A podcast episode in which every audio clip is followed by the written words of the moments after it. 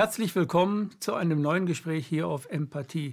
Mein heutiger Gast, Dr. Stefan Lanka. Hallo Stefan. Vielen Dank, Rüdiger, dass ich hier sein darf.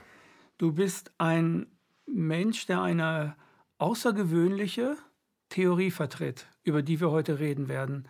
Und ich glaube, ähm, äh, liebe Zuschauer und Zuschauerinnen, dass wir zu manch einen den Kopf verdrehen, weil äh, das, was wir heute sagen werden, oder was äh, Stefan Lanker heute sagen wird, äh, das ist ähm, harte Kost für uns, die wir durch die Schule gegangen sind, bestimmte Weltbilder angegangen sind und glauben, das sei die Wirklichkeit. Und es geht bei Stefan Lanker darum, ähm, die Frage zu beantworten, gibt es Viren oder gibt es keine Viren? Stefan, wie bist du zu deiner Theorie gekommen? Ja, wie die Jungfrau zum Kinde, indem ich mich einfach entschieden habe, statt Biologie, statt Chemie, Biologie zu studieren, unter dem Einfluss von einem Menschen, der für den Bodensee zuständig war, der damalige Leiter vom Seenforschungsinstitut in Langenhagen, der mir gezeigt hat, wie stark der Bodensee belastet ist. Das ist ziemlich dramatisch, das weiß auch niemand. Er ist auch tatsächlich erpresst worden, das nicht öffentlich zu sagen. Es hat mich schwer getroffen, hat mich sozusagen sozialisiert, ja, ähm, so dass ich mich fühlte, ich muss ihn rächen, ja, weil er ist darüber krank geworden und elendiglich äh, gestorben. Und er war mir ein sehr großer Lehrer, der Dr. Rudolf Zahner aus Langenhagen, ja, der mir auf den Weg gegeben hat, dass Leben ein Geheimnis ist. Und wenn ich in Ehrfurcht und in Bescheidenheit daran gehe und die richtigen Fragen stelle, dann bekomme ich auch immer Antwort. Und so ist es. Und er hat mir einfach klar gemacht, wie schlimm es dem See geht. Darauf möchte ich jetzt nicht eingehen, ja, ähm, woran man das sehen kann und so weiter. Aber er sagte, Vater rein, reinigt den zu einem gewissen Teil. Okay, die Sedimente sind gefährlich, es kann, wenn die verwirbelt werden, kippt der See und so weiter. Aber die Meere kriegen alles ab und wenn die versauern und sollten die kippen, dann könnte es der Menschheit sehr schlecht gehen, weil die Meere etwa 70 Prozent des Sauerstoffs unserer Atmosphäre machen. Und er hat gesagt, es braucht einfach Menschen, die sich fürs Leben einsetzen und nicht nur schön reden, ja. Und dann war klar, okay, dann muss ich Biologe werden und äh, dann habe ich ja was zu tun und ähm, bin im dritten Semester ins Labor gegangen, zu einem meeresbiologischen Thema, weil ich gesehen habe im Studium, es ist nichts koordiniert. Wir werden systematisch gezwungen zu betrügen, weil die Geräte funktionieren nicht, die Mikroskope nicht, maximal die Hälfte. Also musste ich ja kopieren, abschreiben, ja, damit ich meinen Schein bekomme. Also und, Copy and Paste in der Biologie. Ja, also ich meine, klar, wenn die Mikroskope nicht gehen, ich was abzeichnen hm. soll, und aber die Hälfte der Geräte geht gar nicht, und das schon seit Generationen, ist doch klar, dass ich vom anderen abmalen muss, ja. Und in allen anderen äh, Experimenten auch, wo ich äh, Techniken lerne und so weiter. Und ich habe einfach gesagt, entweder äh, lässt mich ein Professor den ich kannte und schätzte. Entweder lässt er mich oben in seinem Labor was arbeiten, was erforschen, oder ich höre auf zu studieren. Ich habe gesagt, ich habe zwei gesunde Hände, komme aus einer Schreinerei und fertig aus. So. Und da ist mir auch äh, eine Färbetechnik an Nerven gelungen von einem Meerestier. Damit kam ich an die Elektronenmikroskopie und dann endlich zu einem richtigen Meeresbiologen, der über Algen forschte. Und da habe ich dann eben das große Glück gehabt, Strukturen isolieren zu können, die ich als harmloses Virus damals fehldeutete.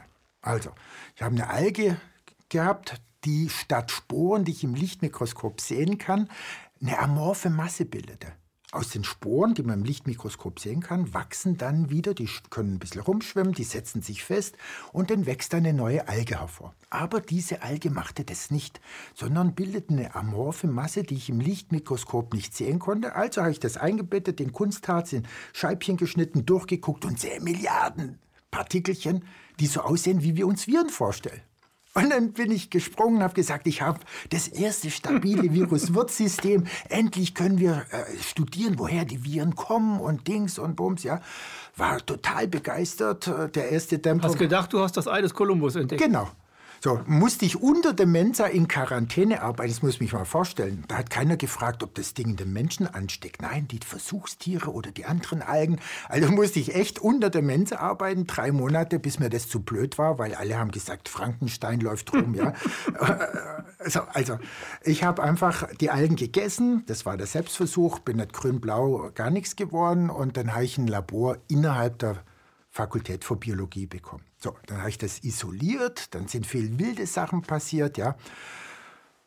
Kann man alle den Enkelkindern einen kalten Winterabend dann äh, mal erzählen. Lustige Geschichten, also wie Forschung wirklich läuft und hin und her. Auf jeden Fall äh, ist das meine Diplomarbeit später geworden, meine Doktorarbeit. Ich konnte es isolieren, ich konnte daraus die Nukleinsäure jedes Mal isolieren, aus jedem Isolat immer die gleiche Länge, immer die gleiche Struktur, immer die gleiche Zusammensetzung, das man Sequenz nennt, also das Herzstück, und vor allem immer die gleichen Eiweiße der Hülle dieser Struktur. Bloß der kapitale Fehler war, ich dachte, das ist ein harmloses Virus, weil ich das Konzept der Virologie übernommen hatte. Okay? Dann mache ich Vorträge an der Uni Konstanz zu AIDS und rat, äh, rate zum bedienungslosen Gebrauch des Kondoms, ja, äh, weil ich das Konzept übernommen hatte. Dann fragt mich ein Professor, das nicht meiner war, sondern jemand, der sich mit Nukleinsäure besonders gut auskannte. Professor Fritz Pohl, ein Österreicher. Der hat auch Europas größte Sequenzierfirma, die GATC, in Konstanz gegründet.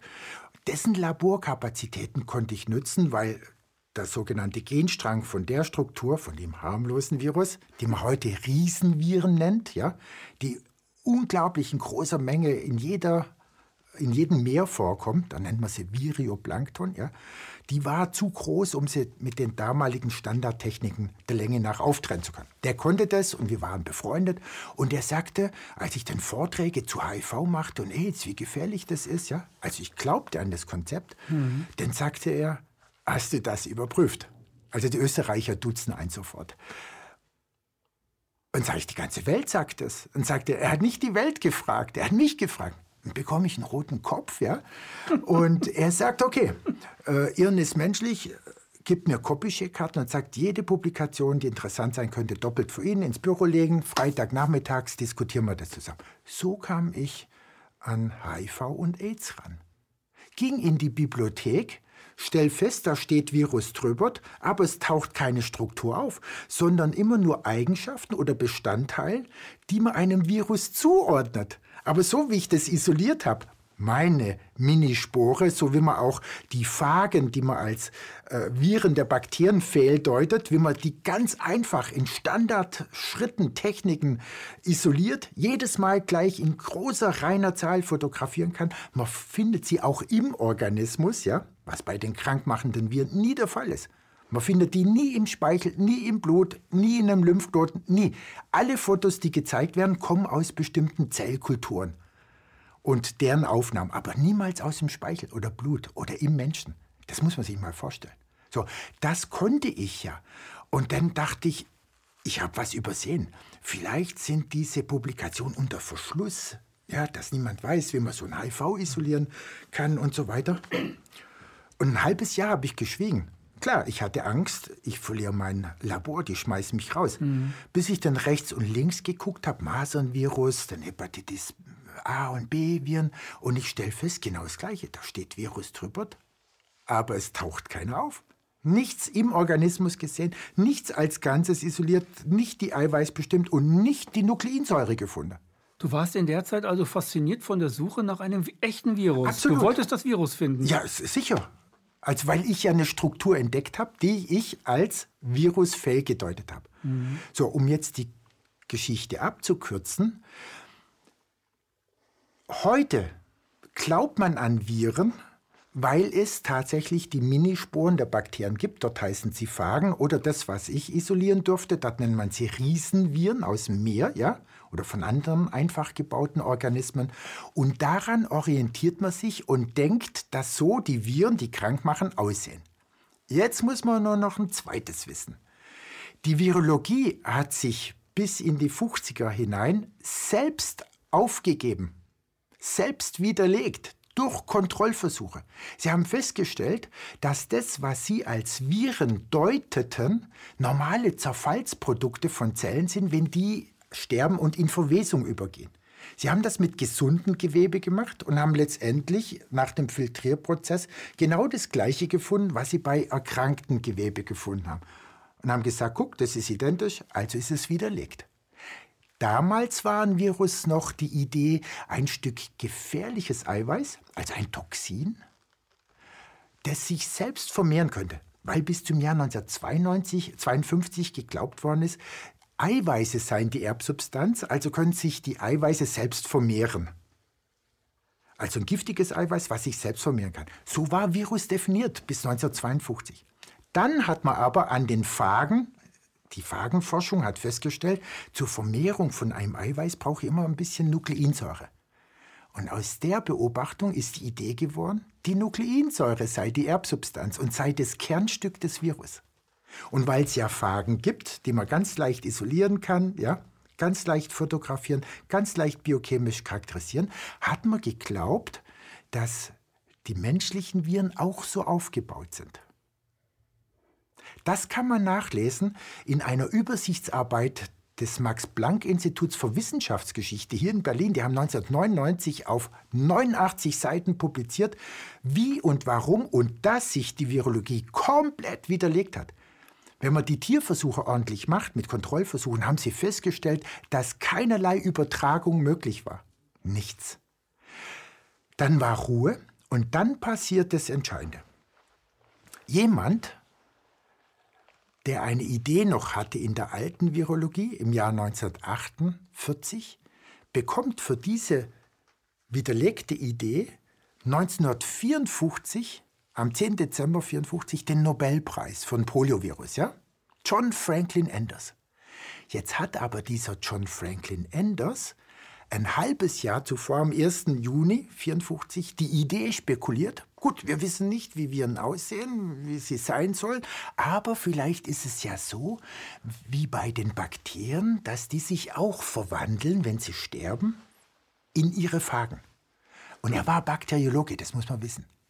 Und er hat diese Idee der Phagen und der Bakterien, wenn die sich verwandeln in Phagen, übertragen auf Gewebe, die im im Reagenzglas ausbreitet, also in einer Petrischale, dann wird vermeintlich infiziertes Material draufgegeben. Und wenn die Zellen denn sterben, dann glauben die, es ist ein Virus. Der Virus ist da, wir wissen zwar noch nicht, wie er aussieht, ja, aber er zerstört die Zellen. Was sie aber nie gemacht haben, sie haben diese Technik nie kontrolliert. Und ich habe sie kontrolliert im Masernvirusprozess. Es ist das Verhungern der Zellen denen werden die Nährstoffe drastisch entzogen. Dann kommen toxische Antibiotika drauf, die die Zellen töten, also die Bakterien in den Zellen, die unseren Sauerstoff atmen. Mitochondrien, ja. Mhm. Kennen heute viele Alternativmediziner diesen Begriff. Die werden durch die Antibiotika getroffen, das Gewebe stirbt ab. Und dann kommt natürlich Eiweiß, das auch zerfällt. Und die Zerfallsprodukte von Eiweiß, wissen wir ja, Nitrat, Nitrit, Stickoxid, das ist ein giftiges Gas, das die drei Faktoren zusammen töten die Zellen. Und dieses Sterben der Zellen wird gleichgesetzt mit der Anwesenheit des Virus, mit der Isolation. Es kommt ja von außen was ins Labor. Der gestorbene Schlunz, der dann eingefroren wird, das nennen wir Isolat. Ungefiltert heißt es das Lebendvirus, das ist ja der Masernimpfstoff. Da soll ja das lebende Virus noch drin sein, ja.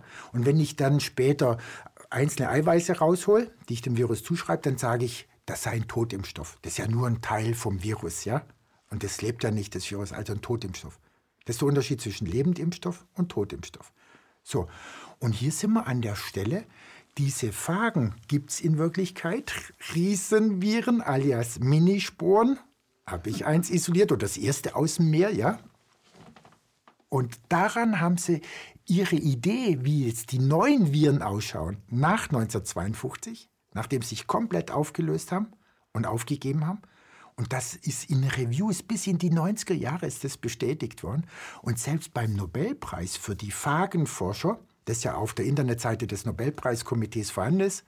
Das hat den, die haben den Nobelpreis 1969 bekommen für Physiologie, also Medizin, kann man nachlesen. Die Phagen wurden zum Vorbild der gesamten Virologie.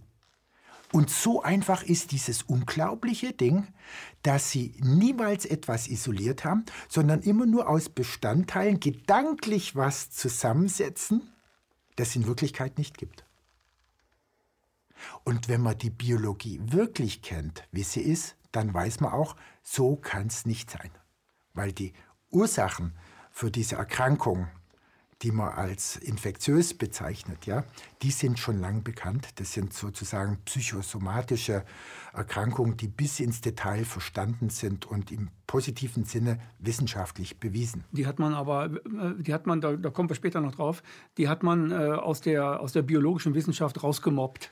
Aber das geschah schon vor ganz langer Zeit, ne? Richtig. Und zwar, ähm, ich hatte ja den Fehler gemacht, ähm, dass ich glaubte, weil Gallo ein bisschen manipuliert hat und seine Zellkulturen getötet hat. Gallo am AIDS-Virus, ne? Am AIDS-Virus, der lange Jahre, Jahrzehnte als der Entdecker des AIDS-Virus abgefeiert worden ist. Ja, was niemand weiß, Frankreich hat den Prozess gegen ihn gewonnen, weil er konnte keine neuen Fotos generieren, Gallo, mhm. die als anders darstellt. Er hat Fotos von, von Montagnier benutzt, aber Montagnier hatte die Negative und der, und der Gallo nicht. Deswegen ist es aufgeplatzt im Oktober 98. Gallo hat sämtliche Rechte verloren. Bis dahin waren die Rechte aufgeteilt am Patent. Gallo 10 Prozent, Montagnier und 80 Prozent in eine gemeinsame Stiftung und die hatte nur noch Montagnier verwaltet. Aber bei Montagnier ist was ganz Wichtiges zu sehen. Montagnier hat in dieser Publikation 19 1983, für die er einen Nobelpreis 2008 bekommen hat,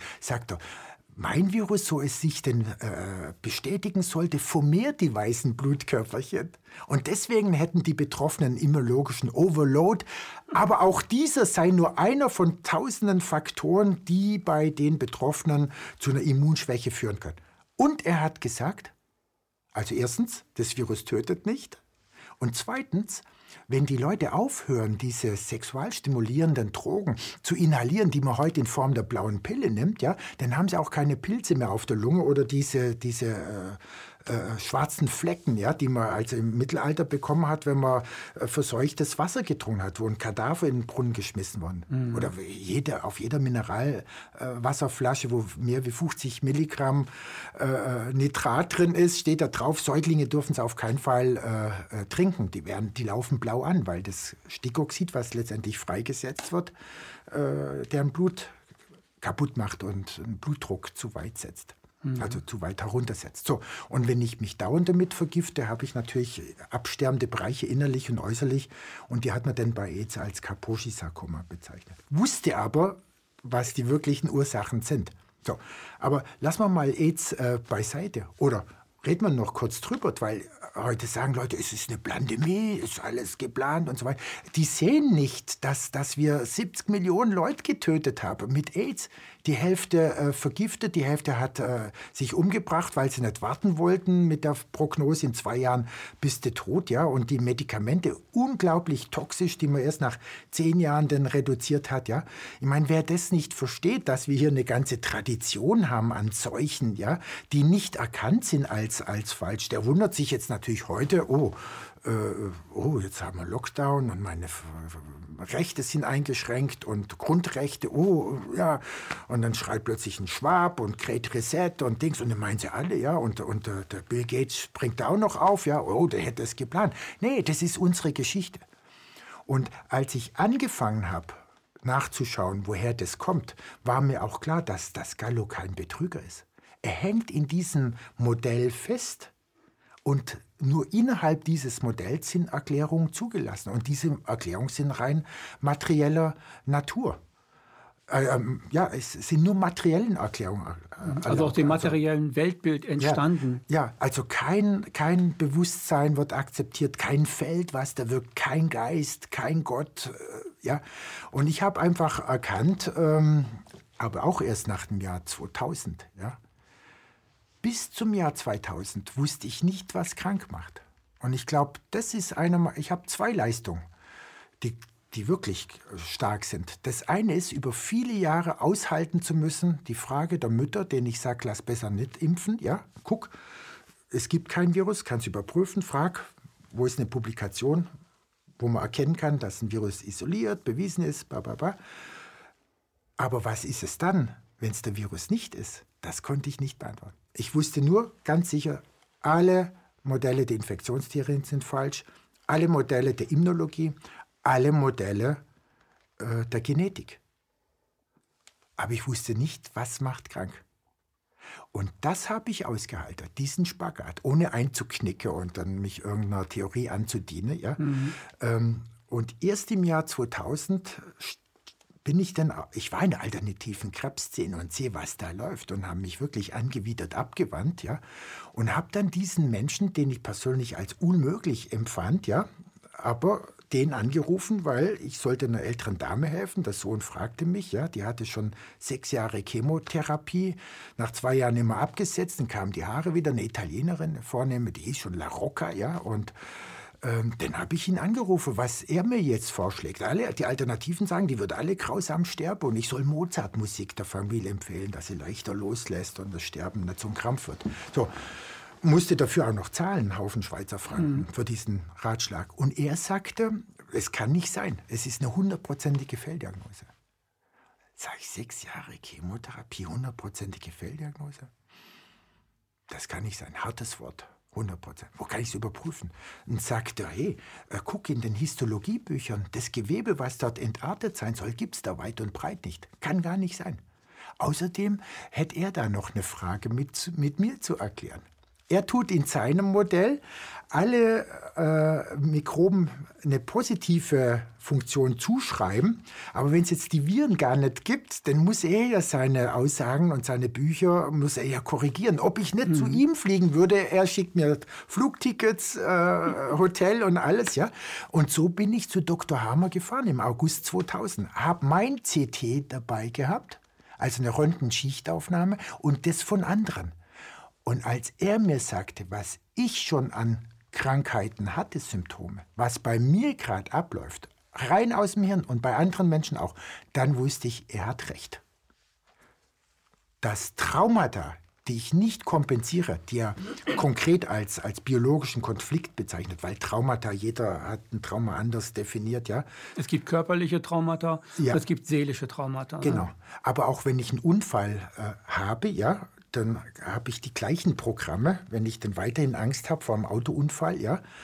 Ähm, aber es kann auch ein Wort mich töten und ein Wort kann mich heilen. Und das habe ich bei ihm verstanden und habe vor allem verstanden, er hat die Angst aus der Biologie. Er ist der erste Mensch, der erste Wissenschaftler, der erste Mediziner, der die Angst da rausgezogen hat und spricht von den Abläufen, die durch so ein Ereignis, was existenziell ist, was übermächtig ist, was mich isoliert von meiner Umgebung, ja, ähm, dass das eben Dinge auslöst, die er biologische sinnvolle, also sinnvolle biologische Sonderprogramme nennt. Es hilft mir unter diesem Akutstress, unter diesem Daueralarm zu leben. Das ist aber in der Natur nicht vorgesehen.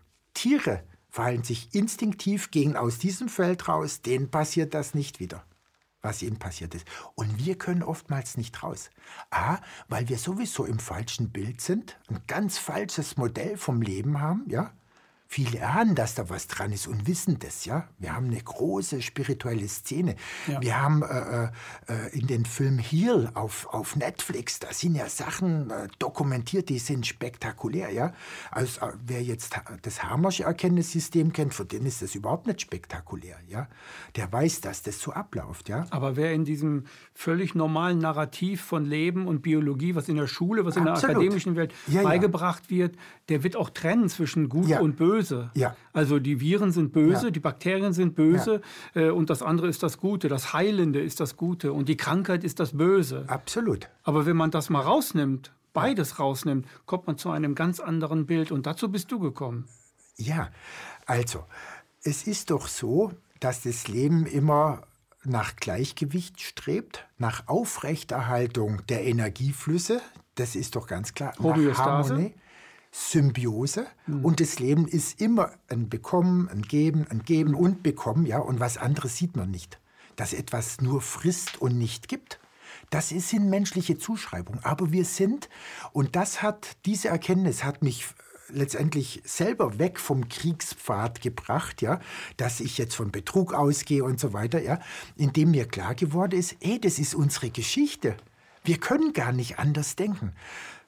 Zuerst war Gallo für mich ein Betrüger, dann Robert Koch, dann war der böse Bube der Rudolf Virchow, dann war es Newton und Pasteur. Ja, ja.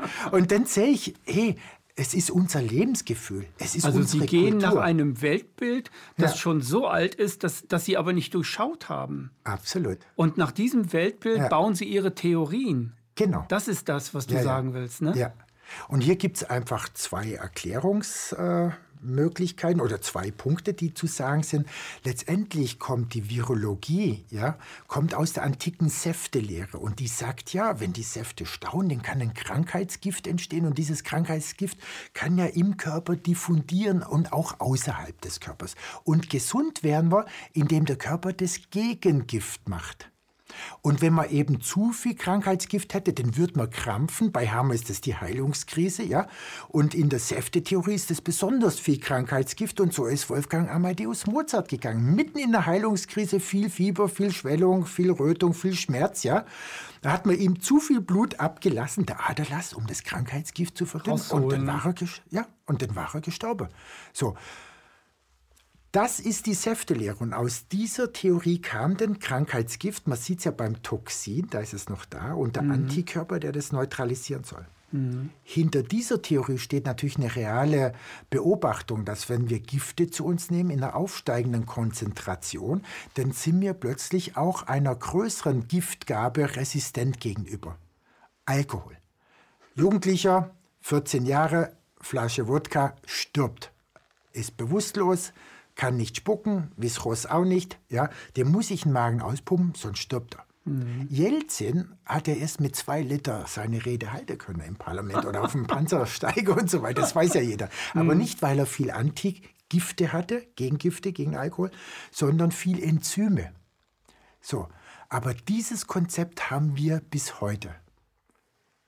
Die Säftelehre und die ist übertragen worden Krankheitsgift heißt ja Virus und diese Virusidee hat ja verschiedene Ideenstufen. Wir haben die, die letzte ja mit dem Eiweißtoxin und dann eben, jetzt sei es ein Stück Erbsubstanz mit einer gefährlichen Erbsubstanz, die unsere Zelle zwingen würde, den zu vermehren und mhm. dabei kaputt geht. Das ist ja die Theorie. Bloß ich habe eben niemals so ein Virus gesehen im Speichel, im Blut, im Menschen. Und hat man denn bisher überhaupt ein Virus gesehen? Gibt es ein Virus, das Nein. man gesehen hat? Oder gibt es etwas, das man zu einem Virus deutet? Ja, also ich habe ja ein bisschen auch noch die schizophrene Situation, dass ich äh, sage, ich bin Virologe, ja, also weil ich äh, in der Virologie promoviert habe. Mit W oder mit V? Mit Doppel-R, denn bitteschön. Ja. ja, die Virologie. Ja. ja. Man darf den Begriff nicht mehr benutzen. Mhm. Bloß wenn jetzt jemand keine Ahnung hat, dass es da ein besseres Erklärungsmodell gibt, ja, äh, der hängt fest. Und der sagt doch, äh, das Impfen hätte doch geholfen. Ist doch klar, dass ich mit, mit jeder Gabe von Gift Symptome, die ich habe, unterdrücke. Ja?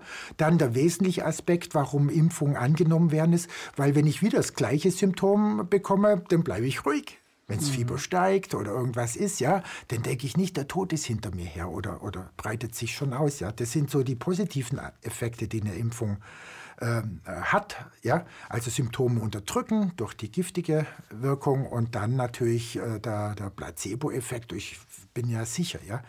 Aber man sieht ja jetzt, was äh, äh passiert gerade. Ja? Durch die Corona-Krise, ne? Und nein, durch diese Impfstoffe. Durch die Impfstoffe. Hm? Weil da eben Nanopartikel drin sind. Also, also durch die neuen mRNA- und Vektor-Impfstoffe gegen ja, das Coronavirus. Wobei hm? ich da ähm, sicheren Auffassung bin, dass die Gefälligkeit resultiert aus den Trägersubstanzen, die man einfach wegdefiniert äh, als Adjuvanzen. So unterliegen sie nicht dem strengen mhm. Arzneimittelrecht ja, und werden einfach ignoriert. Und in der Placebo-Gruppe sind die auch drin.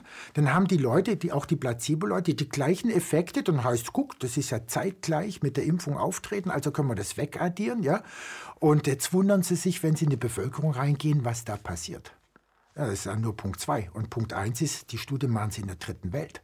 wo jeder ein Geld dafür bekommt, ja, und dann die Gosche hält, wenn er halb tot äh, nach dem Ding ist, weil er die, die, die Endzahlung, den großen Batzen Geld kriegt er erst nach Ablauf äh, der Studie und wenn er gesund bleibt. So läuft es. Also, und deswegen bin ich jetzt auch hier und froh, hier sein zu dürfen, weil äh, diese Impfung halte ich für unglaublich gefährlich. Ich sehe sekundär natürlich äh, den Effekt, dass sich das selbstverständlich integriert, die Vektoren sowieso, in unsere Chromosomen, in die Keimbahn kommen und in der Nachkommenschaft sichtbare Schäden machen werden. Das ist ganz sicher, ja. Auch die mRNA wird sich integrieren, ja, nicht nur bei HIV-positiv. Also integrieren ja, mal. In unsere Chromosomen. Ja, die, die verändern ja die Zellgenetik. Sollen sie, ja. Sollen sie, genau. Und, und du bist aber der Meinung, dass sie auch die Chromosomen ändern können. Ne? Ja, ja. Nein, das wird man sehen, ganz sicher. Das mhm. weiß man ja. Deswegen essen wir ja kein gentechnisches äh, ja. Nahrungsmittel. Da ist es verboten, weil mhm. man weiß, durch Fütterungsversuche, das landet in unseren Chromosomen und kann dann die Nachkommen entstellen. Ja? Mhm. Aber das Entscheidende, was die großen entzündlichen Reaktionen macht, die Thrombosen, wenn es eben ins Blut gelangt oder über die Nerven ins, ins Hirn kommt. Ja. Was wir ja gerade sehen mit Thrombosen. Ja, ja, ne? klar. Also das sind diese Nanopartikel und die sind brandgefährlich. Mhm. Reden wir mal über das, was dich in letzter Zeit oder vor, vor ein paar Jahren richtig in die Öffentlichkeit gebracht hat. Du hast, gegen, du hast äh, geklagt gegen das Masernvirus. Du nicht, nicht gegen das Masernvirus, aber ähm, gleich kommen wir zum, zum Prozess. Es gab, noch, es gab, ein, es gab ein, ein, ein, äh, ein Angebot, irgendwie 10.000 Euro oder, oder, nein, nein, nein, oder 100.000 Euro? Äh, das lief ganz anders. Aber ja, lassen wir noch den zweiten Punkt von der Geschichte ab. Ja, mach mal. Woher kommt die Säftelehre? Und dann sind mhm. wir mit der Geschichte durch. Ja? Mhm. Die Griechen haben das Ayurveda kopiert mit der Säftelehre, weil dort äh, sind ja die verschiedenen Wasserqualitäten drin in der ayurvedischen Philosophie. Mhm. Aber die Ama, die Seele, die Alma, haben sie rausgelassen. Und das war Epikur und Demokrit, weil sie gesagt haben, wir machen eine Theorie des Lebens, die ohne Gott, ohne Geist, ohne Bewusstsein auskommt, weil alle Religion den Menschen immer Angst gemacht hätte vor Gott. Und das wollen wir, eine Theorie, die rein materiell das Leben erklärt. Aristoteles hat es hart kritisiert, Platon hat die Folgen hart kritisiert, ja. Und was ist passiert? Die haben echt die Atomtheorie erfunden. Die Atome sind immer da. Woher die kommen, interessiert uns nicht. Das sagt Aristoteles. Also das kleinste, die kleinsten Teilchen. Ja, ja. Und haben da damit schon gebrochen mit der alten griechischen Philosophie, dass mhm. man sich vorstellen kann, was im Großen ist, ist auch im Kleinen, ja. Also, dass sich die Prinzipien vom Großen bis ins Kleine durchziehen. Und da ist unsere Vorstellung durch die Atomtheorie des Demokrit kastriert worden, weil sie sagten, wenn man Hanfseil immer kleiner schneidet, dann ist es plötzlich kein Hanf mehr und irgendwann ist es Atome und die sind ganz anders und da können nur noch die Spezialisten drüber treten. Und äh, das hat uns ja ins Nichts, ins Vakuum geworfen. Da ist der Kern und drumherum ist gar nichts. Ja, leere Kälte, irgendwo ein Elektron schwer drum und so. Und es sei ganz anders. Und damit sind wir der prinzipiellen Vorstellungskraft beraubt haben. Dass auch Bewusstsein wirkt. Nein, hier gehen ganz andere Regeln. Also hier haben wir eine Vorstellungssperre, vor der Erwin Scharkaff in seinem Buch Ausblick aus dem 13. Stock hm. gewarnt hat den durfte ich kennenlernen. Der war sechs Jahre Berater bei unseren Aktivitäten mit AIDS, mit unserem Verein äh, Wissenschaft, Medizin und Menschenrechte. Ja. Ganz wichtiges Buch. Ja. Zu Scharkaff könnte ich jetzt auch noch viel erzählen. So, Geschichte, Säftelehre ist das Resultat der um den Geist kastrierten Ayurveda-Philosophie aus gutem Grund rausgenommen. Aber Demokrit Epikur konnte sich nicht vorstellen, dass aus diesem Materialismus eine brutale Religion geworden ist die einfach sagt, es ist alles durch Zufall entstanden. Die Atome donnern aneinander, ein Molekül, dann entsteht die Urzelle und die bessere stellt sich mhm. durch und alles zerfällt und nichts bleibt. Und das ist ja brutal hart. Und darin, glaube ich, ist die Ursache für die Gier, für äh, die Lust an der Macht, letztendlich für Diktaturen, für Faschismus, sich in dem Leben mit seiner Idee äh, zu, zu behaupten, weil er danach ist nichts mehr da. Weil man den Geist rausgenommen hat. Genau. Und also nicht das Schöpferische an sich. Absolut. Das ist nicht da. Es ist ja nur noch der Zufall, der akzeptiert wird. Mhm. Und dann kommt später den habe ich erst vor ein paar Jahren wahrgenommen, der auch in dieser Ausgabe hier drin erwähnt wird, Eugen Rosenstock-Hussy, der hat das kapiert. Der hat kapiert, dass die Wissenschaft geistig kastriert ist, weil sie auf den griechischen Prinzipien aufbaut. Wir tun das, was wir beobachten in der Biologie, in der Medizin, das tun wir nur beurteilen auf dem, was wir kennen. Diese Mechanismen, von denen wir sagen, die kennen wir. Bedeutet, ich kann Entwicklung oder was Neues gar nicht vorstellen. Und er hat es schön hergeleitet in seinem Werk Soziologie, was heute äh, äh, in, in, drei Bänden vorliegt, im, im Thalhammer Verlag 2008. Und er schreibt den Satz, 1956 schreibt er das, Sie erforschen den Krebs nach den veralteten Ideen Pasteurs, als sei er die Tollwut. Mhm. Also eine Doppelkritik an der Infektionstheorie und an der Krebstheorie. Weil natürlich die Krebstheorie hat sich aus der Säftetheorie, aus der Virologie entwickelt, dass das Böse sich manifestiert, selbst böse wird, ja, auf Wanderschaft geht, dann baut man diese Idee eine Metastase. Also ich habe hier eine Erkrankung, dann habe ich dort was und dann wird das in Verbindung gebracht. Das Böse muss ja da gewandert sein, hierher. Und das ist doch nur eine der Herausforderungen, die wir haben. Und es dann bekämpfen wir das Ganze. Also das Böse muss bekämpft werden. Genau, und der Tod wird dabei in Kauf genommen, weil uns bleibt ja nichts anderes übrig. Mhm.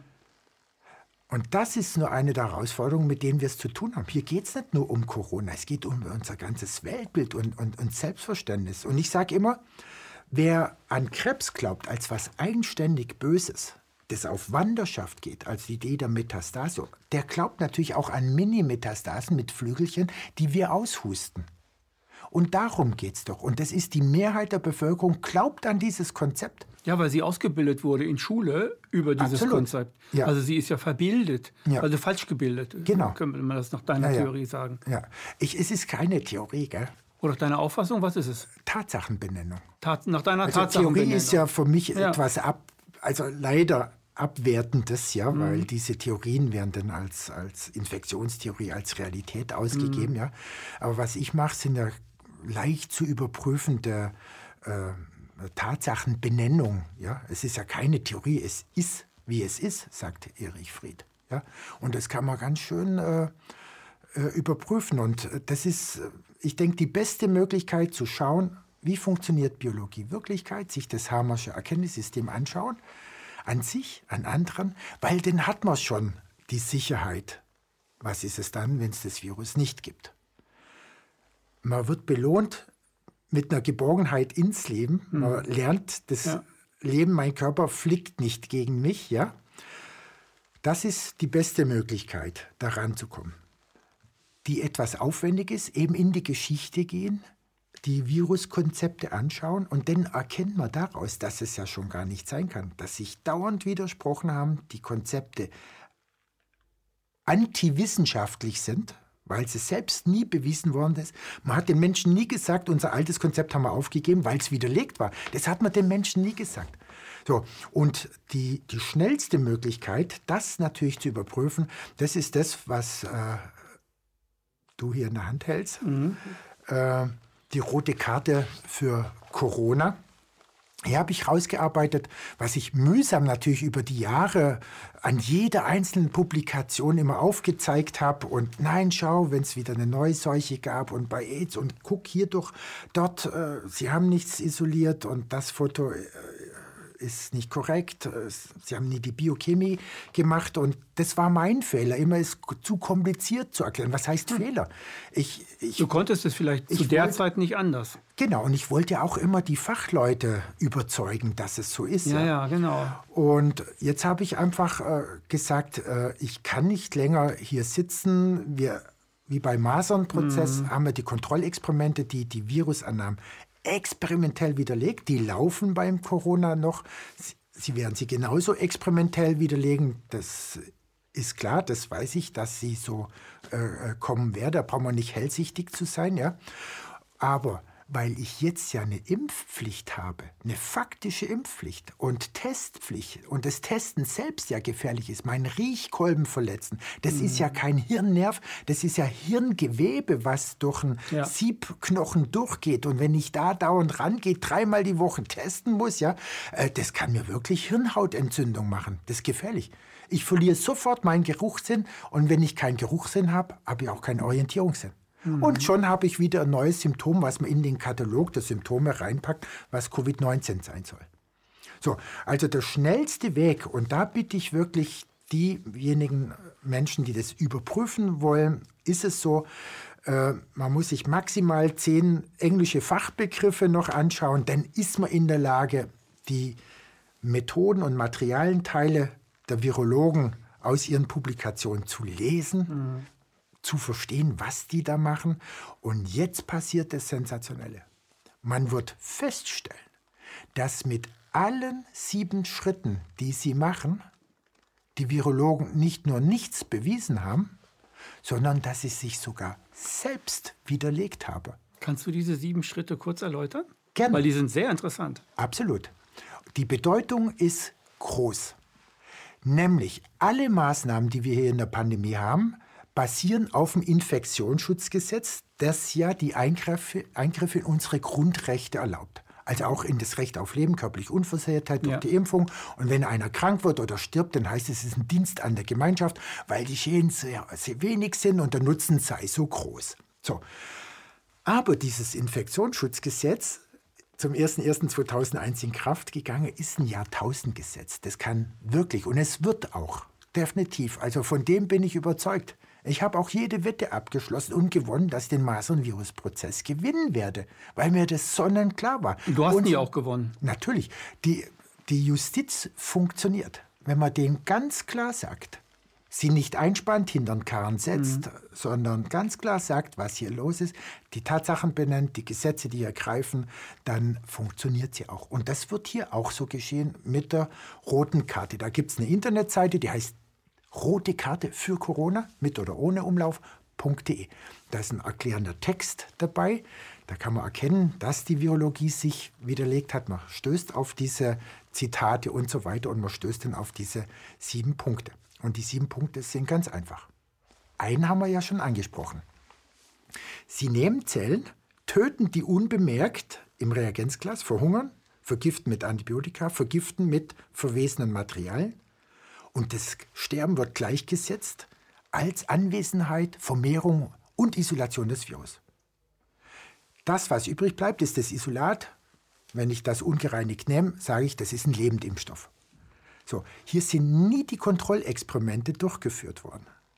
Bedeutet, eine Methode, die nie kontrolliert worden ist, darf nicht als wissenschaftlich bezeichnet werden. Ein Handeln, wo ich mich nicht selbst kontrolliere, die Methode nicht kontrolliert, die ich verwende, ist antiwissenschaftlich. Die Regeln der Wissenschaft sind seit 1998 aufgeschrieben und sind Bestandteil eines jeden Forschers, der staatliche Gelder in Anspruch nimmt.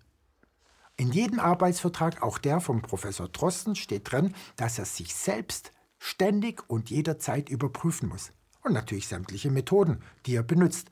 Das haben die aber nie gemacht, weil eben 1954, wo es eine neue Idee kam, wie wir Viren vermehren können. Wir wissen noch gar nicht, was Viren sein sollen. Aber wenn die Zellen sterben, ja, dann könnte es ein Virus sein.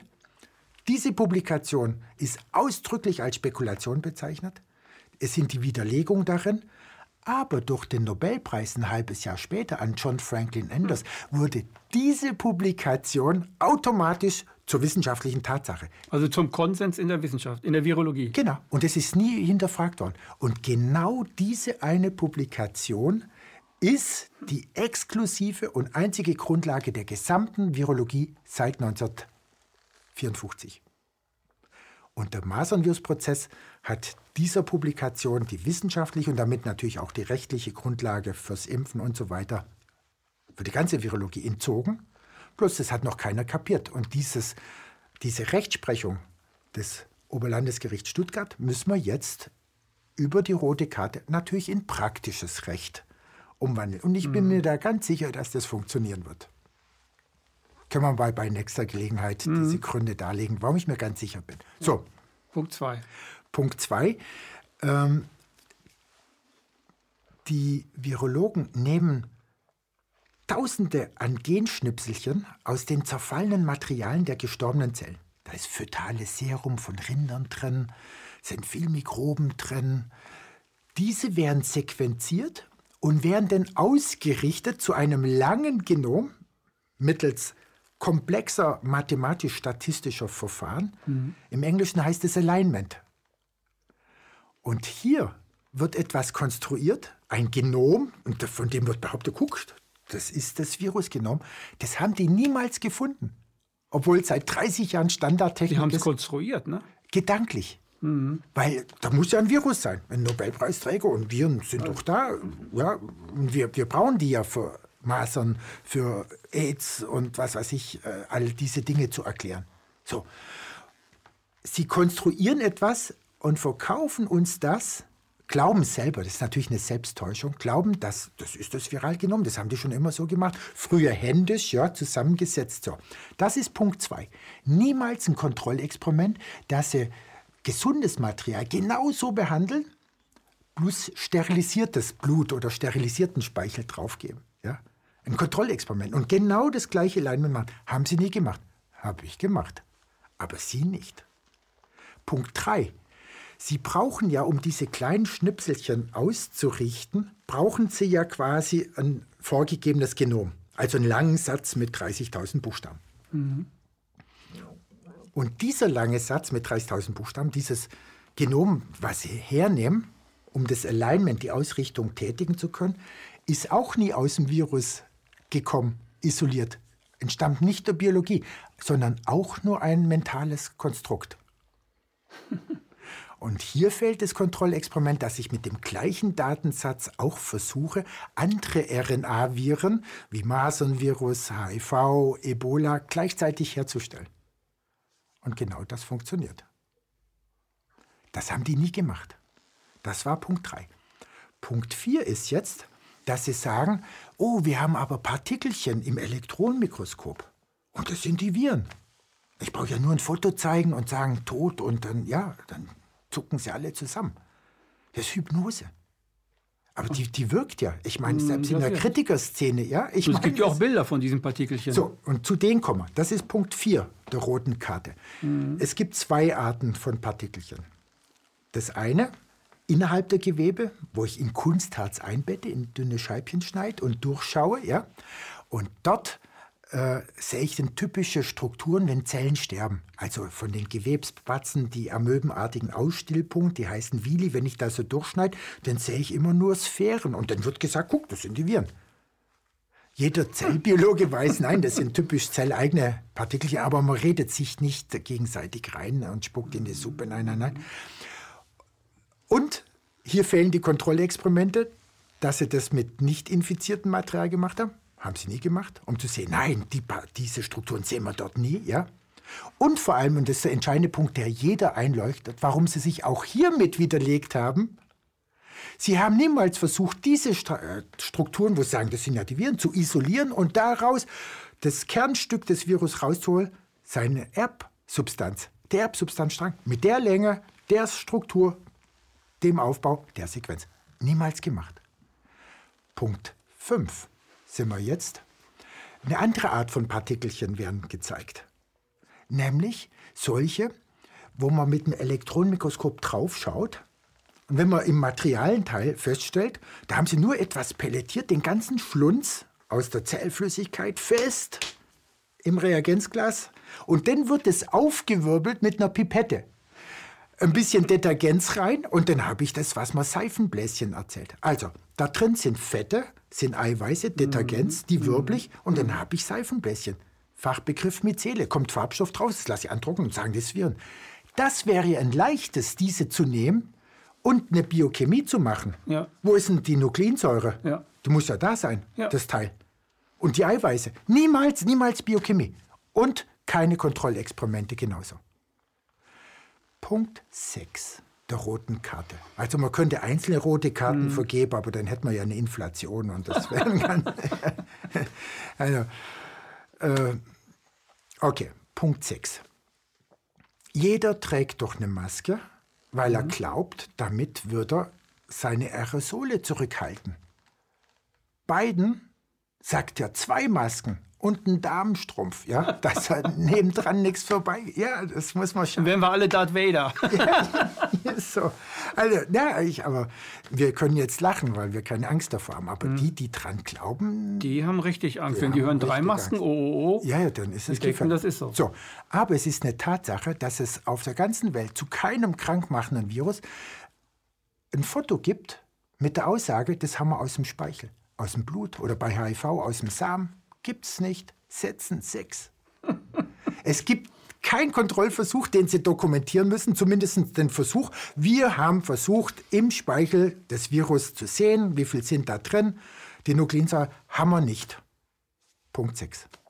Punkt 7. Dann sagen Sie, oh, wir haben Tierversuche. Und da können wir bei bestimmten Tieren Symptome auslösen, die Covid-ähnlich sind, Covid-19 ähnlich. Schaut man sich die Tierversuche an, stellt man fest, dass die so pervers sind, so krank, große Volumina ins Hirn spritzen, ins Auge, durch den Schlauch, nee. in die Lunge, in Körperhöhlen. Und dann sagt man, das ist der Beweis, dass die Krankheit übertragen ist. Als diese Kontrollversuch mit den Tierversuchen. Aber ist das Einspritzen doch die Krankheit, absolut, das krank machen? Kein Kontrollversuch dazu. Bedeutet, eine wissenschaftliche Aussage, zu der es keine Kontrolle gibt, der eigenen Überzeugung, der eigenen Technik, die man anwendet, also ein Kontrollexperiment, eine Negativkontrolle.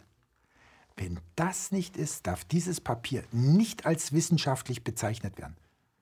So, und darin ist siebenmal die rote Karte gegeben und siebenmal die Antiwissenschaftlichkeit bewiesen. Bedeutet, das Infektionsschutzgesetz ist verletzt, weil es in Paragraph 1 von allen Beteiligten die Wissenschaftlichkeit fordert.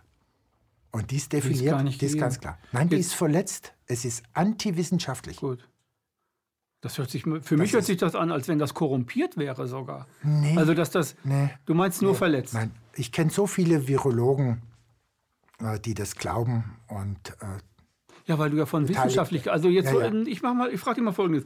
Jetzt stellen wir uns mal vor, hier neben sitzt noch jemand und dem kannst du, kannst du fragen, äh, ist das wissenschaftlich? Das ist jetzt Erwin Schrödinger. Mhm. Wenn du den äh, äh, fragst, äh, äh, ist das wissenschaftlich, was ich ja. dir gerade erklärt habe, ja. da würde er natürlich die Haare raufen und würde sagen, Wissenschaft, das ist, das ist äh, Fantasie. Er geht dann natürlich aus, weil er in einem Bereich gearbeitet hat, äh, die Erweiterung der Atomtheorie. Er hat die Widersprüche Ja, weil er wissenschaftlich gesehen. gearbeitet hat. Ne? Ja, aber er sieht nur die Widersprüche und hat gesagt, die können wir nicht auflösen. Ja. ja. Und deswegen dürfen wir diese Konzepte nicht als Realität bezeichnen, sondern als Theorie. Mhm. Und was hier dazu zu sagen ist, all diese Leute, ob es Schrödinger war, Max Planck, Einstein, die haben alle die Spiritualität zurückgeholt, weil sie außer Widersprüche letztendlich nichts gefunden haben. Ja, genau. Weil diese Theorie genau. falsch ist. Letztendlich leben wir, und das hat mir gut das getan. Das hat ja die Quantentheorie bewiesen, dass die alte Physik falsch lag. Genau. Aber die, die haben es aber zugegeben. Sie, sie haben es zugegeben, bloß das wird nirgendwo benannt, ja. Und ja, ja. sobald man sich auf Psychosomatik beruft, dass ein Bewusstsein wirkt, dass Felder da sind, dann heißt es antiwissenschaftlich. Spurentheorie. Zum Beispiel, ja. Aber in Wirklichkeit ist es ja anders gar nicht zu erklären. Und ähm, mhm. bei Hammer ist es so. Als ich gesehen habe, dass der mit einer Gehirnaufnahme hier die Krankheiten zuordnen kann und auch die Ursachenbereiche, ja, ob das jetzt was mit einem Ärger zu tun hat oder mit einer Trennung oder mit einem Selbstwertverlust mhm. und so weiter, ja, habe ich natürlich kapiert, boah, unglaublich. Aber begeistert war ich, als ich festgestellt habe, dass er auch die psychischen Veränderungen erklären kann, ja, weil unter so einem Trauma verändert sich meine Wahrnehmung und mein Handeln, ohne dass mir das bewusst wird. Und es kann so eine Intensität haben, dass ich selbst und fremdgefährdend bin, ja, und gar nicht mehr weiß, was ich sage. Ich bin nicht mehr objektiv. Und mhm. dann kann ich ich kann aggressiv werden nach außen, das kann sich nach innen richten in der depressiven Version, also Selbstmord gefährdet. Das kann alle möglichen Bereiche erfassen.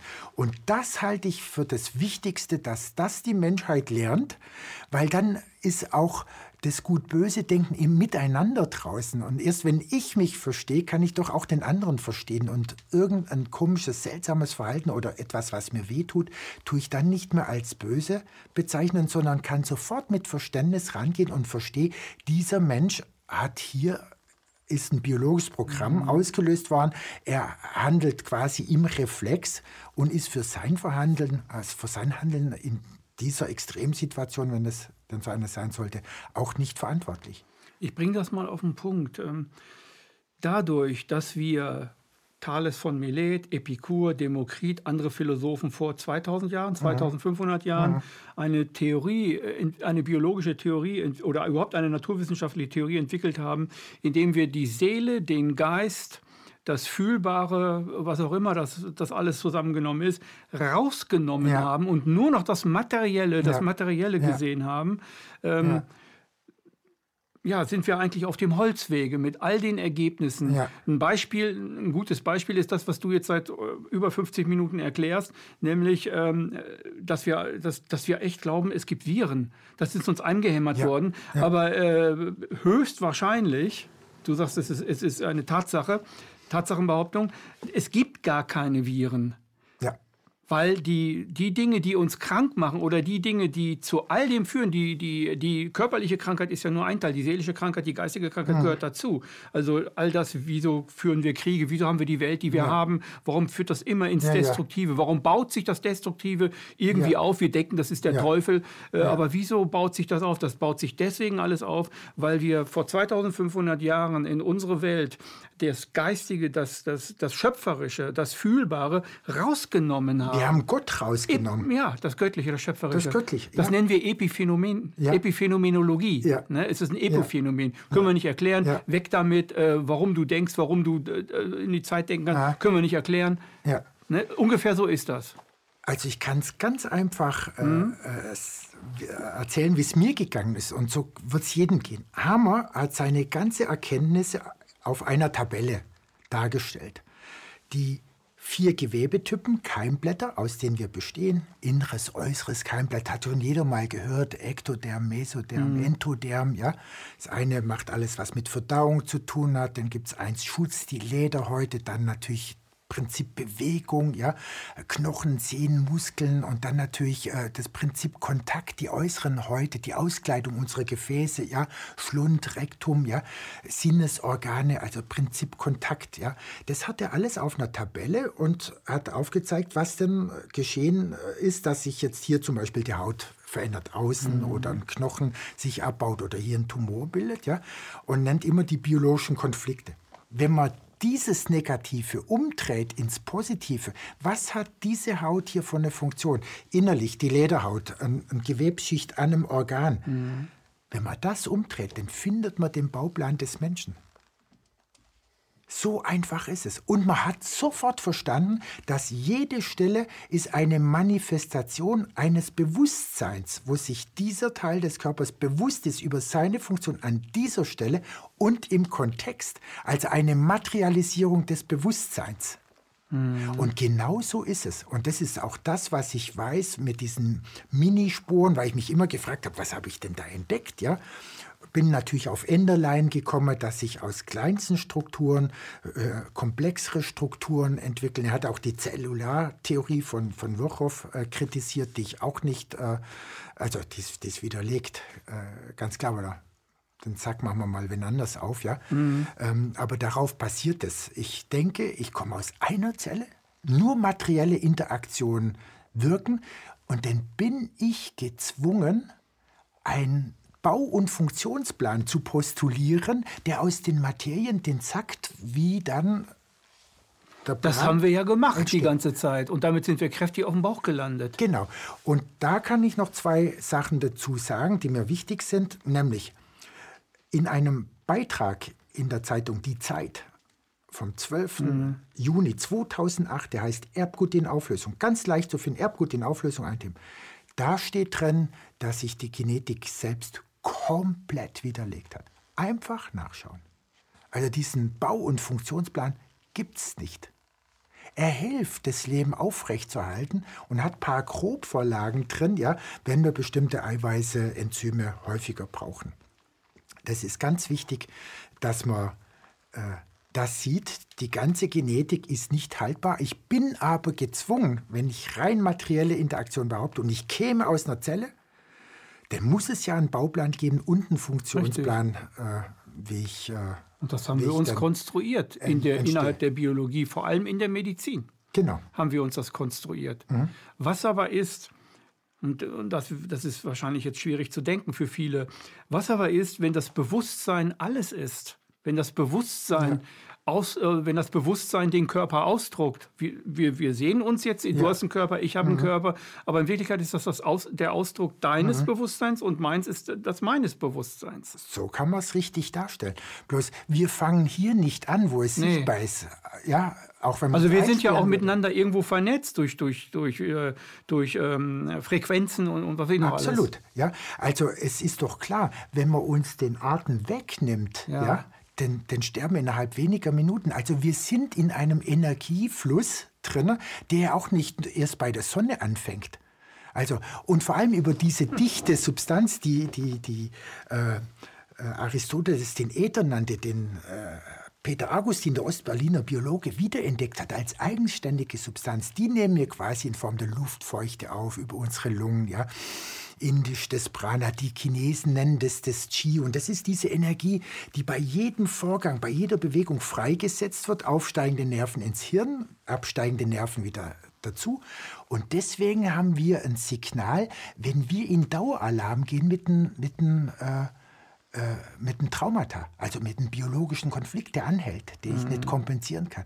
Weil dann mein Stoffwechsel umstellt von der Atemenergie auf Gärung. Mhm. Wenn in drei Minuten ein Kampf nicht gelöst ist, wie beim Boxer, der muss nach drei Minuten auch aufhören. Die Asiaten schaffen dreimal fünf Minuten, ja. Und dann ist Schluss. Der, der Sauerstoff wird sie oxidieren, die werden ja. bewusstlos. Ja. Und deswegen tut im Daueralarm der Stoffwechsel auf Gärung umstellen. Und das macht diese Signale im Gehirn, wo ich den Menschen, äh, wenn ich die Aufnahmen sehe, diagnostizieren kann, was er hat und warum. Ob das auch schon in Heilung gegangen ist oder ob sie noch aktiv ist oder ob er in der Heilung hängen bleibt. Und eigentlich habe ich sehr gehofft und den Herrn angerufen, dass er die Masernimpfpflicht weglässt, ja, weil der, der Masern-Virusprozess hat sehr viel Nerven und also mehr als Nerven gekostet, bitte schon, ja. Äh, dachte ich, bitte nicht schon wieder, ja, dann äh, Corona, das ist so verrückt, das geht hoffentlich schnell vorbei, ja. Ähm, weil ich dachte, besser ist es doch, dass ich eine Technik entwickle, und da mhm. bin ich dran, wo ohne Röntgenstrahlung ich mit kleinen Strömchen ins Hirn reinschaue. Bei der Lunge funktioniert das schon, seit 20 Jahren kann ich die lebende Lunge sehen. Ja? Und das probiere ich anzuwenden aufs Gehirn. Wir sind auch weitergekommen, dass ich jedem Mensch sagen kann, guck mal, du hast diese Signale an der Stelle im Gehirn, bedeutet, ihr hast du Schmerzen. Ja oder dir ist Haar ausgefallen oder mhm. der Hormonstatus ist extrem, du bist depressiv oder bist autistisch. Das kann man ja alles sehen. Und dann interessieren sich die Leute für die Sache von selber. Das war meine, meine Strategie, mhm. einfach äh, attraktiv zu sein, nicht so wie früher ja, zu sagen, das ist falsch oder sogar noch Betrug mhm. und ich bin schlau und ihr seid Verbrecher. Ja. Mhm. Das war klar, das war kontraproduktiv. Ja. Und jetzt kam aber Corona und deswegen sitzen wir hier. Ich kann nicht mehr länger schweigen, weil. Tut dir innerlich weh? Ähm, ja, ich, es bedroht alle, mhm. weil wir haben schon dermaßen starke wirtschaftliche Schäden durch die Lockdown-Maßnahmen. Und wenn wir jetzt noch viele Impfschäden setzen, das verträgt unsere Wirtschaftskraft irgendwann nicht. Und davor habe ich lange gewarnt. Mhm. Ich habe gewarnt, dass es eine Hysterie gibt, die unsere Kultur auslöscht. Es gab mehrere äh, Kulturen, die ausgelöscht sind, ohne Krieg. Nichts, die, die, die Lager voll nichts geraubt, die waren einfach weg. So, warum? In der Panik aufgelöst. Und, und da stehen wir dran. Die Chinesen, die haben das kapiert. Die haben nirgendwo einen Lockdown gehabt im ganzen Land. Wuhan, ja, die haben ja schon längst aufgehört mit dem Ganzen. Und die haben im, seit März letzten Jahres haben die täglich nie mehr als, als, als 100 äh, Positivität. Also die liegen weit unter der Falsch-Positiv-Rate, ja, bei den vielen Testungen, ja, ja. die die machen. Letztes Jahr 2% Wirtschaftswachstum, dieses Jahr 8. Mhm. Und wenn wir nicht aufpassen, bricht hier alles zusammen. Die kaufen uns aus und dann können wir Chinesisch lernen. Und dann haben wir hier nicht die rote wir Karte, leider, sondern die Mao-Bibel wieder. Wir gell? haben leider derart naive Politiker, denen ein Weltbild fehlt für die Zukunft der ganzen Gesellschaft. Das sehen wir in ganz ja. Europa, das sehen wir aber auch ja. in, in, Amerika. Ja. Ich mache mal jetzt ein anderes Thema. Ähm, du bringst dieses Magazin heraus. Ja, seit 2003. Seit 2003. Wissenschaft Plus von Schwäbisch Schaffen. Wissenschaft ja. Plus. Ja. Und das kommt viermal im Jahr raus, also alle das drei Monate einmal. Und es ja. äh, behandelt immer sehr spezifische Themen. Ja. Hauptthema ist äh, ähm, Biologie, Medizin, Geschichte. Ja, genau. Du willst alles aufdecken. Also was wir hier ja. im Kurzen gemacht haben, ja.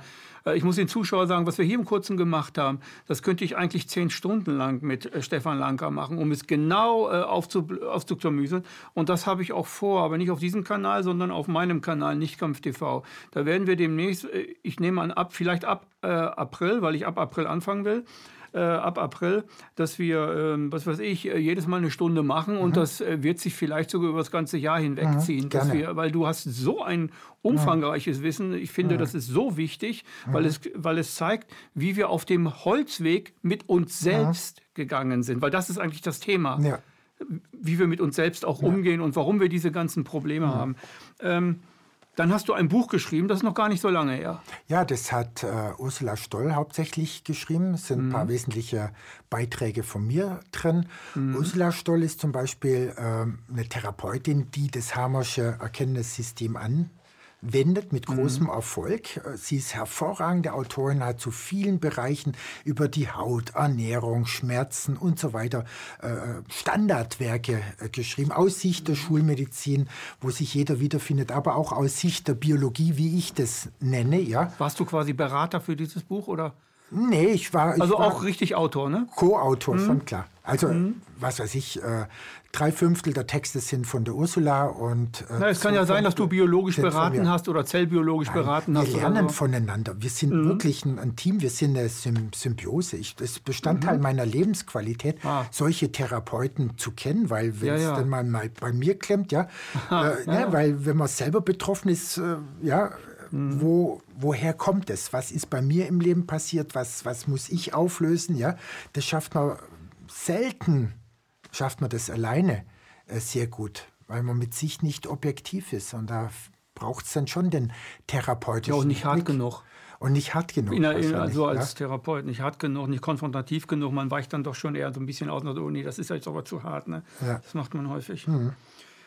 Letzte Frage an dich, Stefan angenommen, äh, der Virologe, na, jetzt habe ich den Namen vergessen, der bekannte Virologe, wie heißt er nochmal? Von der, von der Regierung. Der Christian Drosten. Ja, Mann, wie kann ich das vergessen? Angenommen, der Christian Drosten, der würde jetzt vor dir stehen. Was würdest du ihm sagen mhm. wollen? Oder würdest du ihm gar nichts sagen wollen? Doch, ich würde ihm sagen, dass es schade ist, dass er äh, mein Angebot vor über einem Jahr nicht angenommen hat, dass wir die Kontrollversuche selber durchführen, weil ich möchte, dass jeder sein Gesicht bewahrt. Weil wir haben dann eine Chance, dass wir in etwas Konstruktives hineinkommen, wenn es nicht mit Gezerre, nicht mit Kampf abgeht, nicht mhm. wiederum mit gut-böse Zuschreibung. Er wird ja als der, der große äh, Böse verteufelt. Er hat ein bisschen äh, manipuliert, aber das ist so wie bei Gallo auch. Ja, es ist im Rahmen dessen, was man halt tut, um das Modell äh, zu beweisen. Bisschen schöner so gemacht weiter. sozusagen. Ähm, ja klar, aber ich meine, bevor er sich nicht selber dazu äußert äh, und warum er das das und das und das äh, so gemacht hat, ja. Ähm, ich würde es mir wünschen und äh, wenn er das sehen sollte, es, ich, ich suche den Dialog, wir brauchen ihn. Es geht nur Wissenschaft ist alle, doch Debattenraum, ist doch pro kontra. Das ist da. Aber wenn alle ihr Gesicht äh, äh, bewahren, können. natürlich ist es unglaublich schwierig mit etwas, was man sich identifiziert hat über mhm. Jahre und ein Verdienstkreuz bekommen hat und was weiß ich schon zweimal, ja. Ähm, das hat Hammer auch aufgezeigt. Wenn ich mich mit etwas identifiziere, aber meine Identität getroffen wird durch ein Wort oder durch eine Geste, was abweisen oder ja, dann reagiert man automatisch aggressiv. Mhm. Deswegen gehen ja so Talkshows, wenn ich nicht einen absolut neutralen habe, der wirklich respektiert wird, gehen regelmäßig in Schreierei unter, weil äh, die Identitäten werden getroffen. Der Mensch reagiert aggressiv. Ja, das ist ganz normal. Aber ich bitte einfach auch hier den Christian Drosten, danke vielmals, dass du das äh, aufwirfst und alle Virologen, alle äh, äh, Bioinformatiker, die eben diese Genome äh, geistig, gedanklich herstellen, das wirklich zu überdenken, das zu überprüfen und dann Manns und Mensch und Frau sein und an die Öffentlichkeit damit gehen und sagen, okay, wir haben uns getäuscht, äh, wir nehmen das zurück, äh, es ist natürlich kein Betrug, es ist eine Geschichte, die lang läuft, wer Enders nicht überprüft mhm. hat, weil er da reingewachsen ist in das System, ja, der sieht es nicht und das ist mein, mein Ziel. Also ich, Drosten, ein ja. Kind von Thales von Milet, von Epikur, Epikur von Demokrit? Thales von Milet war okay. Ach, Entschuldigung. Von Epikur und Demokrit? Genau. Absolut, ganz richtig. Ein Kind davon. Ne? Das ist eigentlich die Ursache. Wir sind alle Kinder unserer Zeit. Ja. Wir sind alle in einem Boot. Mhm. Und wir sollen alle in diesem Boot weiter schwimmen. Oder wenn das Bild vom Boot einfach falsch ist, ja, dann einfach äh, das erkennen und dann, wie die kleine Buddha-Figur, über unsere Dummheit von gestern lachen. Stefan, danke für dieses wunderbare Gespräch. Ich danke dir für dieses wunderbare Gespräch. Das war eine weitere Sendung Empathie heute mit Dr. Stefan Lanker.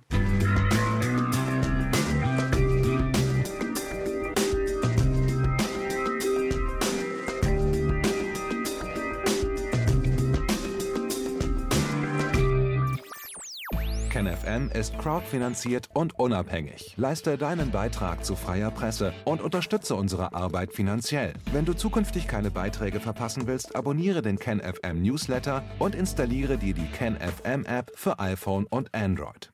Weitere Informationen auf kenfm.de/support. Hallo Community. In diesem Video möchten wir euch das Thema Bitcoin ans Herz legen. Wir werden euch erklären, was Bitcoins sind, wie man damit bezahlen kann und welche Bedeutung diese Währung für KenFM hat. Viele von euch haben sicher schon von Bitcoin gehört oder nutzen es sogar privat. Wie ihr KenFM mit Bitcoins unterstützen könnt und warum das für uns aktuell sehr wichtig ist, verraten wir euch jetzt. Das ist ein Bitcoin. In Wirklichkeit existiert so ein Bitcoin aber gar nicht. Es gibt ihn nur virtuell im Internet als digitale Währung in einem digitalen Konto. Bitcoin ist eine sogenannte Kryptowährung, die bekannteste weltweit. Man kann damit via Computer oder Smartphone einkaufen, spenden oder sich gegenseitig Bitcoins zuschicken.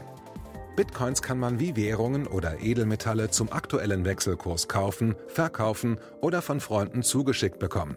Einzige Voraussetzung, ein E-Wallet, zu Deutsch eine elektronische Geldbörse. Das ist ein Account oder Konto, über das man Bitcoins empfangen oder versenden kann. Wie ihr wisst, nutzen auch wir bei KenFM schon seit ein paar Jahren Bitcoin, damit wir im Notfall auch finanziell unabhängig bleiben können, zum Beispiel von Banken, die uns nicht mehr mögen. Da viele Banken mit unserer Berichterstattung nicht einverstanden sind und nicht im Zusammenhang mit KenFM genannt werden möchten, kam es in den letzten Monaten so weit, dass uns gar keine Bank mehr mag. Weshalb wir leider damit rechnen müssen, vom kompletten IBAN-Zahlungsverkehr ausgeschlossen zu werden. Deshalb der Appell an euch, Beschäftigt euch jetzt schon mit der Funktionsweise von Bitcoin, damit ihr uns auch im Notfall trotzdem weiter unterstützen könnt. Alles, was ihr dafür tun müsst, ist, eure bisherige Unterstützung in Euro einfach in Bitcoin an uns zu senden. Dazu legt ihr einfach eine kostenlose E-Wallet an, wandelt einen Betrag eurer Wahl in Bitcoin um und sendet uns diesen an unseren Bitcoin-Account. Den Link findet ihr unter jedem unserer Beiträge sowie unter diesem Video. Alternativ dazu könnt ihr aber auch diesen QR-Code mit eurem Smartphone scannen. Übrigens, eine detaillierte Schritt-für-Schritt-Anleitung haben wir zum Nachlesen für euch schon einmal vorbereitet. Ihr findet sie auf kenfm.de/bitcoin. Ob Bitcoin oder Kryptowährungen wirklich die Zukunft des Geldes sind, wissen wir nicht. Aber vielleicht ist das bald unsere einzige Option, so unabhängig wie möglich und vor allem ohne Bankkonto für euch in Zukunft weiterhin freien und unabhängigen Journalismus machen zu können. Wir hoffen sehr auf eure Unterstützung und sagen jetzt schon tausendmal Danke. Euer Team von KenFM.